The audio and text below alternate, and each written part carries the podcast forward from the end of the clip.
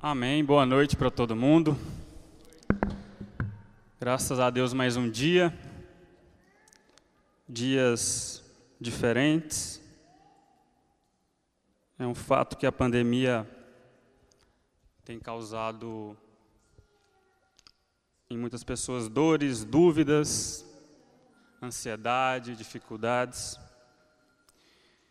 E na medida do possível, nós como comunidade, né, e pela liberação também da Organização Mundial da Saúde, nos é permitido voltar às reuniões, né? E já tem, eu acho que mais ou menos um mês que nós voltamos, se eu não estiver equivocado.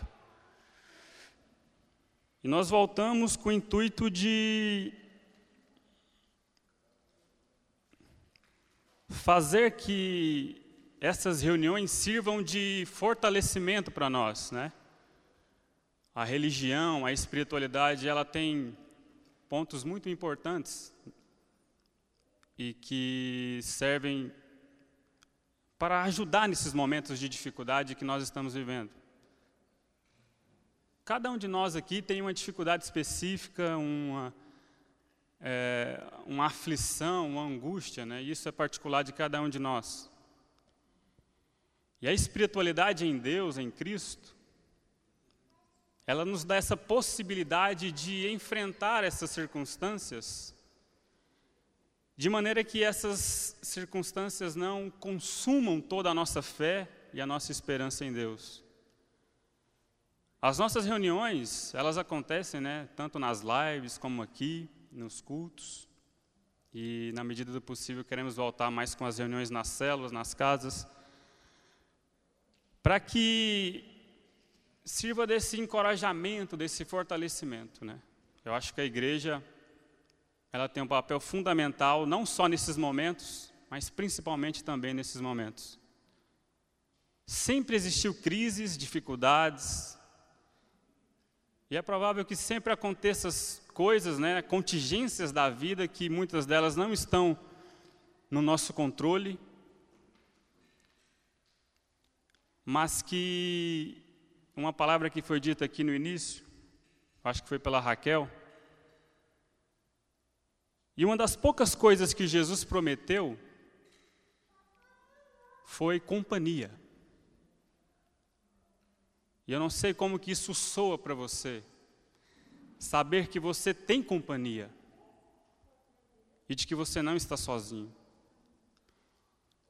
E foi isso mesmo que Jesus disse que estaria conosco até a consumação dos séculos. Amém? Deus está conosco. E às vezes nós nem percebemos a ação de Deus no nosso meio, né? Às vezes Deus está com você, com seus amigos, com o abraço de um irmão, com o cuidado de outro. Porque talvez nós percebemos que Deus, Ele talvez precisa vir e descer no céu para fazer algo para que eu perceba, algo visível, algo extraordinário. Porém, Deus está nessas ações, nessas ações onde as pessoas agem com bondade, com singeleza do coração. Então Deus está conosco, seja através dos irmãos, das pessoas, ou através de uma presença que nos encoraja a continuar. A continuar. Fé em Jesus é esse encorajamento a prosseguir, mesmo em meio às adversidades. Mesmo em meio a situações em que parece que não tem soluções, não tem para onde ir, para onde correr. E talvez Deus é aquela aquele ânimo, aquela coragem, aquela força que Ele nos dá para que a gente não desista. Tanto para que a gente não desista de nós e nem dos outros.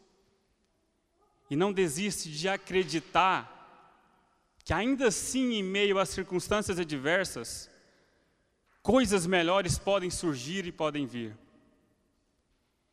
E que se mesmo se as coisas melhores não virão tão rápido, tão depressa, mas que a mudança comece também nas nossas atitudes, nas nossas ações. Para que a gente não espere que as coisas mudem, mas para que eu e você seja um pouco da encarnação de Cristo nas nossas relações, na nossa vida e no nosso cotidiano. A cruz de Cristo, o sacrifício de Cristo, ela nos dá essa possibilidade de que a gente pode agora encarná-lo na nossa vida. Eu estava pensando em algo para falar com vocês aqui, algo que eu tenho, tenho pensado nesses dias, algo que eu quero compartilhar com vocês. É como que nós podemos encontrar Deus na, nessa pandemia, ou onde Deus está nessa pandemia. Eu acho interessante ressaltar, porque tem muitas pessoas que ainda acreditam, né? Ou têm a crença de que Deus está na pandemia, né? E de que foi Deus que enviou a pandemia. E nós não alimentamos esse tipo de crença, porque nós não acreditamos que um Deus de amor, ele faria isso. Uma porque a pandemia, né, que veio com esse vírus, tem ceifado milhares de pessoas. Muita gente. Tem muita gente que perdeu pessoas, pais, mães, irmãos. Então é inconcebível acreditar nessa ideia de que Deus mandou isso. Não, Deus não mandou. Deus não está na pandemia. Deus não está nos tsunamis da vida, nos furacões. Deus não está na maldade humana. Deus não está nisso. E sabendo que Deus não está na pandemia, como é que nós podemos encontrar Deus nesses momentos tão difíceis? Momentos em que parece que a nossa fé está até abalada, né? Como nós podemos encontrar Deus nesses caminhos? Eu quero ler um texto com você, do Antigo Testamento, no livro de Reis, se você quiser acompanhar na sua Bíblia ou apenas na minha leitura, fica a seu critério. Mas em 1 Reis, capítulo 19, no versículo 11, eu acho que é uma passagem aqui que muitos já ouviram ela, mas eu quero ler com vocês nesse momento. No versículo 11, 1 Reis 19, diz assim: O Senhor lhe disse: Saia e fique no monte, na presença do Senhor, pois o Senhor vai passar. Então veio um vento fortíssimo que separou os montes e esmigalhou as rochas diante do Senhor. Mas o Senhor não estava no vento. Depois do vento houve um terremoto mas o Senhor não estava no terremoto. Depois do terremoto houve um fogo, mas o Senhor também não estava nele. E depois do fogo houve um murmúrio de uma brisa suave. Quando Elias ouviu, puxou a capa para cobrir o rosto, saiu e ficou à entrada da caverna. E uma voz lhe perguntou: O que você está fazendo aqui, Elias? Só até aqui tá bom. Essa é a passagem onde Elias percebeu a voz de Deus, né, e esse cuidado de Deus. E ele passou por momentos onde ele poderia achar que Deus estaria, né, no terremoto, nas outras coisas que eu li aqui. Mas ele percebeu Deus na brisa suave. É interessante isso. Porque isso vai revelar um pouco da percepção que ele tinha, da consciência que ele tinha a respeito de quem Deus é. E é por isso que nós precisamos estar atentos, né? O nosso olhar, para que a gente perceba sempre o cuidado de Deus com a gente. E talvez não é uma coisa extraordinária que vai acontecer para que a gente perceba que Deus está cuidando de nós. Às vezes algo tão simples, tão que você pode dizer tão pequeno, pode sim revelar um pouco do cuidado de Deus através das pessoas na nossa vida. Talvez um simples, um simples abraço, uma simples ligação, um simples cuidado que nós demonstramos uns para com os outros. Tudo isso pode ser um pouco da ação divina e desse cuidado de Deus para conosco. Quando eu falava no início, não tem como nós fugirmos dessa questão da pandemia, porque é um problema que tem nos assolado de alguma forma. É interessante que Lá no Gênesis, quando Deus procura Adão, e ele faz uma pergunta para Adão, né? Onde é que você está, Adão? Cadê você?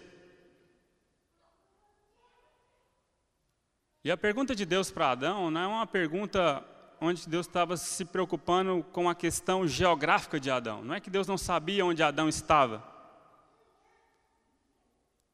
A Bíblia é cheia de perguntas, né? Jesus fazia perguntas, Deus sempre fez perguntas para as pessoas. Eu acho também que nós também tem, nós temos muitas perguntas que às vezes nós fazemos para Deus de alguma forma.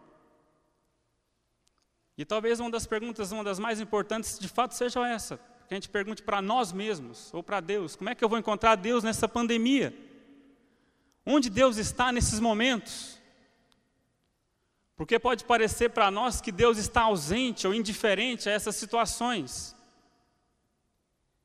Porque sabendo de que se Deus não está na pandemia, se Deus não for o causador disso tudo, onde é que está Deus? Ou como eu posso encontrar Deus nesses momentos? E a passagem que eu falei de Adão, nesse, nessa, nessa relação, nessa conversa entre Deus e Adão, Deus não queria saber onde Adão estava. O que Deus queria que Adão percebesse era onde ele se encontrava na vida. Era como ele se movimentava na existência. Isso também aconteceu com Caim e Abel. E foi outra pergunta que Deus fez para Caim. E Deus pergunta para ele: onde é que está o seu irmão? Onde é que está o seu irmão? E aí? E também não é uma pergunta que Deus está interessado em saber em questões geográficas ou físicas. Essa pergunta que Deus faz para ele é uma pergunta que vai para além dessas questões geográficas. É uma pergunta que ele está fazendo para ele que se, diz da, que se diz respeito das nossas relações. Quando Deus pergunta para Caim, cadê o seu irmão? Não é também que Deus não sabia onde é que ele estava. Mas ele queria saber o que, que nós temos feito, o que, que Caim estava fazendo da sua relação com seu irmão. E abrindo um parêntese sobre isso, se Deus fizesse essa pergunta para nós aqui hoje: cadê o fulano? Cadê o ciclano? É uma pergunta que não é para você saber e dizer para Deus, dizer assim, olha, eu sei onde é que está o ciclano, está lá na casa dele, ele mora assim, tal, tal, tal. Não necessariamente é isso. Essa pergunta deve extrapolar esses limites geográficos para nos levar a perceber onde é que estão essas pessoas no nosso coração e nas nossas relações? E quais são as importâncias dessas pessoas para nós? Então, são perguntas que Deus fez para essas pessoas aqui, como uma provisão para que elas percebessem qual eram seus movimentos na existência. Paulo vai dizer que nele nós existimos e nele nós movemos. Então, se a gente se apropriar dessas palavras de Paulo, é uma afirmação de que a nossa vida deve ser de fato essa existência em Deus e esse mover em direção a Deus. Eu entendo mover em direção a Deus é quando eu começo a me mover em direção aos outros. Porque Deus está distante em certo sentido. A nossa, aquela ideia de que Deus habita em um lugar, mas também a gente acredita que Ele habita na gente. Mas trazer isso para a prática é quando a gente se envolve nas nossas relações uns com os outros. E alguém disse que Deus escolheu ser amado no próximo. Então, quando a gente compreende essas questões, de que se é no outro, um pouco dessa extensão dessa relação minha com Deus, então também é no outro que eu posso ver Deus de alguma forma. E se a gente não aprender a ver Deus nas nossas relações, nós não conseguiríamos ver Deus em outro lugar nenhum. É um desafio para nós enxergar Deus nas nossas relações. Porque talvez a gente não é treinado para isso, ou a gente não pensa nisso.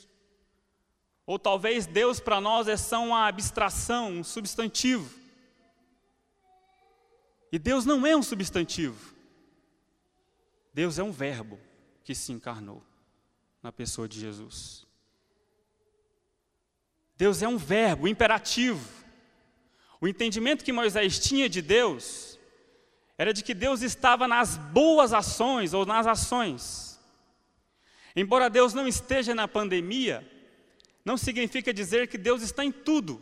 Deus não está em tudo. Porque Deus não está na maldade. Deus não está com o torturador. Deus não está com aqueles que são indiferentes. Deus não está na maldade. Deus não está naquelas pessoas que bombardeiam os outros. Deus não está.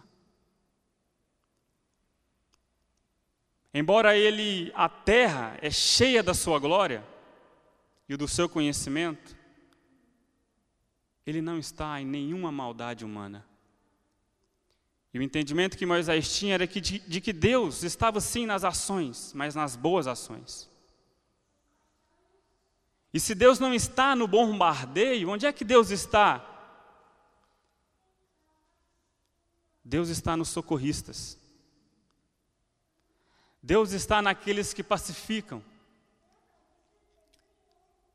E se Deus não está na pandemia, Deus está com todos aqueles que estão se dispondo a cuidar de pessoas que estão nas aflições, seja com vírus, seja com outros problemas. Deus está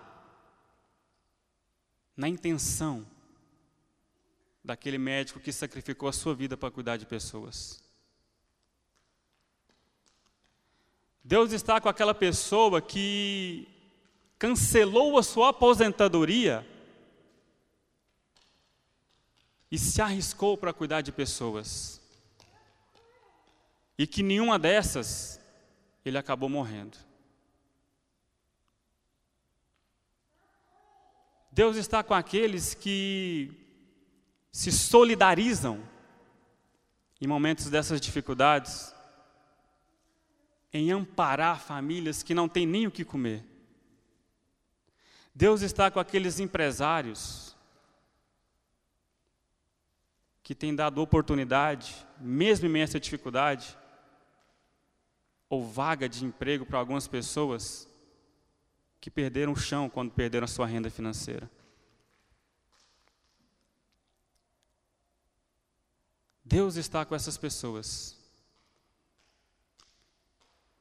Deus está com todas essas ações, essas boas ações que nós fazemos com os outros. E a pergunta que eu faço para nós hoje, né? O quanto de Deus está em nós, nos nossos caminhos? Você tem grupo de pessoas, de relações, você tem acesso a várias pessoas aqui, cada um de nós temos. E que ações nós temos tido nesses momentos sombrios para muita gente? Que tipo de encarnação de discípulos de Jesus nós temos sido para essas pessoas? Porque se a gente não encarnar Deus, na sociedade, nas nossas relações, como é que as pessoas verão quem Deus é? E foi mesmo isso, Jesus disse que ficaríamos conhecidos como seus discípulos se a gente amasse uns aos outros como ele nos amou. E João vai dizer ainda mais, enfaticamente, que ninguém jamais viu a Deus. Mas se a gente amar os nossos irmãos, o amor de Deus permanece em nós e o seu amor em nós é aperfeiçoado. Então, se você quer ver onde Deus está, a gente precisa começar a olhar para as pessoas. no seu lado, ao seu redor, por onde você anda. Deus está ali. Deus está ali, talvez em muitos corações que estão quebrantados, angustiados, depressivos, sem saber o que fazer. E você percebe que a nossa atitude ou as nossas ações podem ser como bálsamo na vida de muita gente. As nossas boas ações podem ser uma esperança para pessoas que estão desoladas. E eu não falo só em ajudar com comida ou financeiramente, mas também ser companhia na vida das pessoas.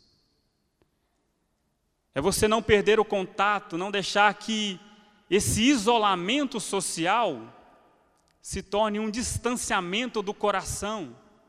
Pelo contrário. Pode ser que esse isolamento pode servir também para um aproximamento de alma, ou para a gente continuar reafirmando de que existem pessoas na nossa vida, na nossa existência, que a gente quer levar para toda a vida. E talvez esse é o momento ideal para a gente se reafirmar e falar, expor isso que está dentro do coração para as pessoas. Para que as pessoas sintam que em toda essa dificuldade elas não estão sozinhas. E de que ela pode contar com outros e com outras pessoas. E de que mesmo que a gente não consiga resolver problemas X e Y, que as pessoas entendam que elas têm alguém para chorar, para abraçar, para contar, para sorrir. Ser igreja tem a ver com essas situações, com essas coisas do cotidiano, com essas coisas da vida, com essas coisas que vão acontecendo aí de segunda a segunda, que estão nas, nas entrelinhas. Igreja não é só isso que nós fazemos aqui nos domingos e nas lives. Ela precisa transcender essas paredes. E para que transcenda essas paredes, ela precisa estar no nosso coração. Se ela estiver no nosso coração, essa consciência de que igreja é o que eu sou, o que eu faço e é onde eu estou, seja com outros, que, mesmo que não frequente a minha comunidade, mas que também são pessoas que podem sim fazer parte da minha família. Então, onde é que eu posso encontrar Deus? Ou como nós podemos encontrar Deus nesses momentos? Essa é uma pergunta. E quando eu estava pensando nisso, eu não vim aqui para dar respostas conclusivas, mas o meu interesse é que você pense e reflita sobre isso. Que você questione, que você se indague, mas que você também tenha um olhar perceptivo para perceber esse movimento de Deus na ação humana, nas pessoas, para perceber esse movimento de Deus em cuidando, em ajudando, e também para entender que nós podemos ser impulsionados por outros movimentos na nossa existência com boas atitudes e com boas intenções para ajudar as pessoas, na medida que nós podemos, é claro. E eu entendo e eu acredito que cada um de nós aqui pode ajudar uma pessoa, porque ajuda, ajudar alguém é muito mais do que você dar um dinheiro, pagar uma conta. Talvez a maior ajuda que nós podemos oferecer para as pessoas é a nossa amizade. Talvez a melhor ajuda que nós podemos oferecer para as pessoas é o nosso cuidado. E é dizer para as pessoas que nós, nós importamos com elas.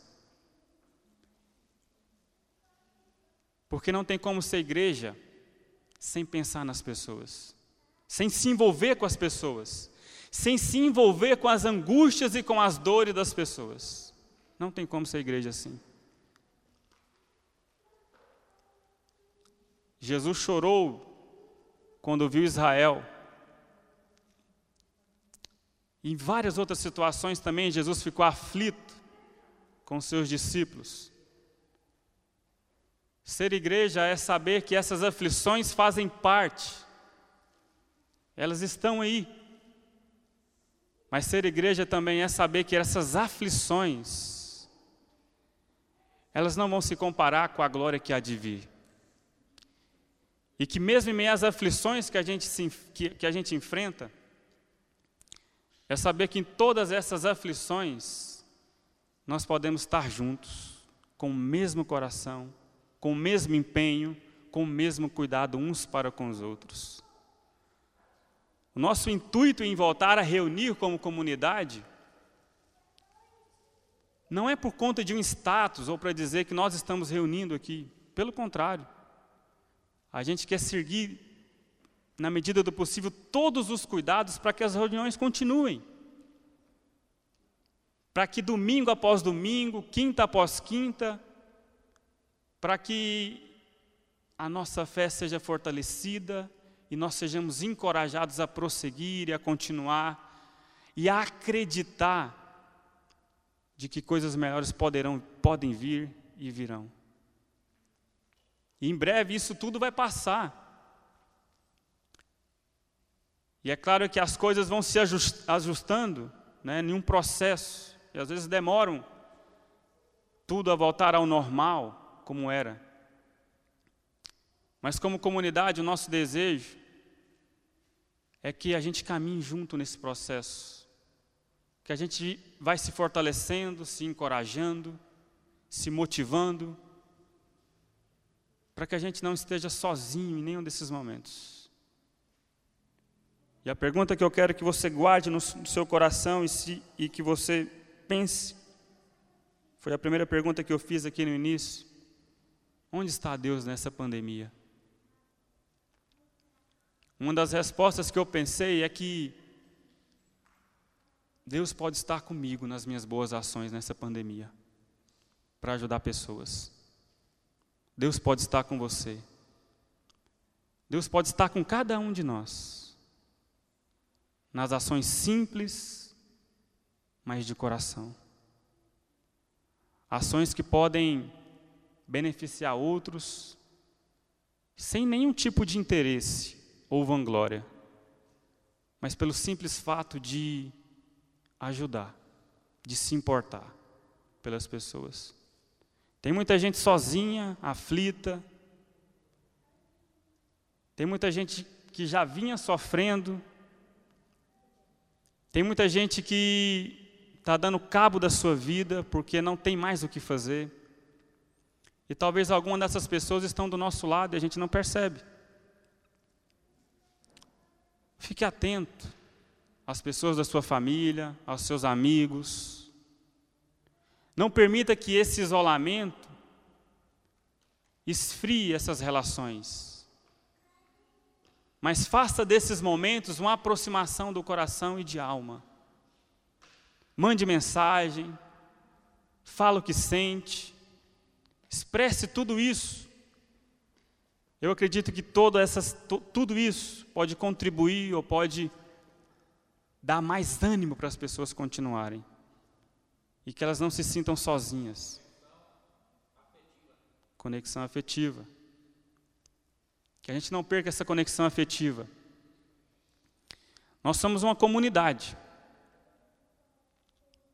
Uma comunidade que há anos já se reúne e enfrentamos dificuldades como qualquer outra comunidade. E o nosso convite aqui para vocês, é, tendo pandemia ou não, é que a gente continue junto, se encorajando, se questionando, mas não desistindo um dos outros. Que a gente se sinta esse ânimo. E eu acredito que esse ânimo também é esse ânimo que Deus vai dando para nós. Amém? Então, meus irmãos, o que eu queria compartilhar com vocês essa noite era isso. Algo que eu estava pensando e decidi falar com vocês aqui hoje. Espero que Deus, o Espírito Santo, fale com você continue falando, e eu sei que Ele fala, apesar de mim, apesar de qualquer um outro. Deus fala com a gente.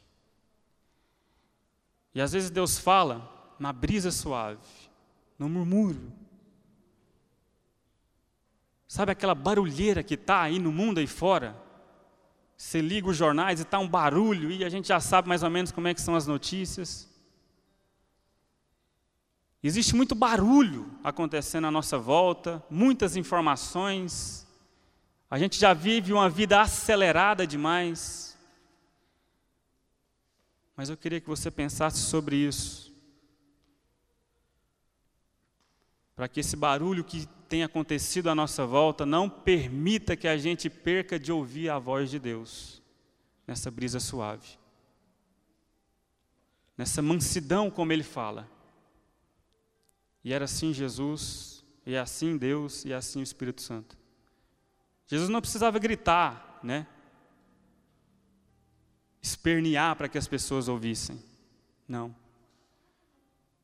A simplicidade de Jesus e a maneira como ele tratava as pessoas e falava com elas, isso era o grande diferencial dele para as outras pessoas. Deus fala conosco, Deus fala conosco através de pessoas, Deus fala conosco no pensamento, no entendimento, no coração. Mas o quanto dessa fala nós temos percebido? O quanto dessa voz tem sido ainda para nós clara?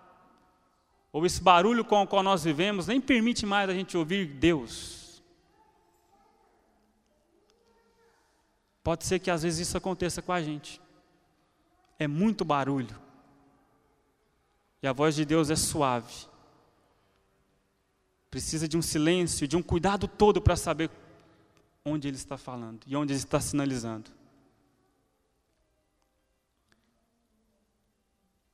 Deus está conosco. E ele disse mais. Ele disse que o seu reino estaria em nós. Em nós. Sabe quais as implicações disso? As implicações disso é que aonde você vai, o reino de Deus está indo com você. Agora, o que a gente faz disso é o que nós precisamos pensar. O nosso movimento nessa existência é o que precisa ser repensado. Para que a gente entenda que se esse movimento que nós temos feito não expressa quem Deus é e o seu reino, a gente precisa sim refazer os nossos caminhos e poder dizer aquilo que Paulo disse: Nele nós existimos e também nele nós movemos. Se a gente começar a mover em Deus, em direção a Deus, a gente vai ter que mover em direção às pessoas. E mover em direção às pessoas é difícil, não é fácil, mas é um dos caminhos para a gente poder enxergar Deus nas pessoas. O ponto mais próximo entre Deus e o homem é o próximo. Não tem como. Você quer amar Deus? Você quer ver Deus? A gente precisa ter o cuidado pelas pessoas. Isso começa pelos de dentro da nossa própria casa. Aí a gente vai ver Deus nas pessoas e vai ver Deus também nas nossas boas ações. Por mais simples que sejam, mas elas vão revelar que o reino de Deus está em nós, está conosco. Amém? Vamos ficar de pé. Vamos cantar uma música agora? Vamos cantar uma música. Fale com Deus nesse momento, através da canção, com aquilo que Deus falou com você. Sim, fique à vontade para expressar.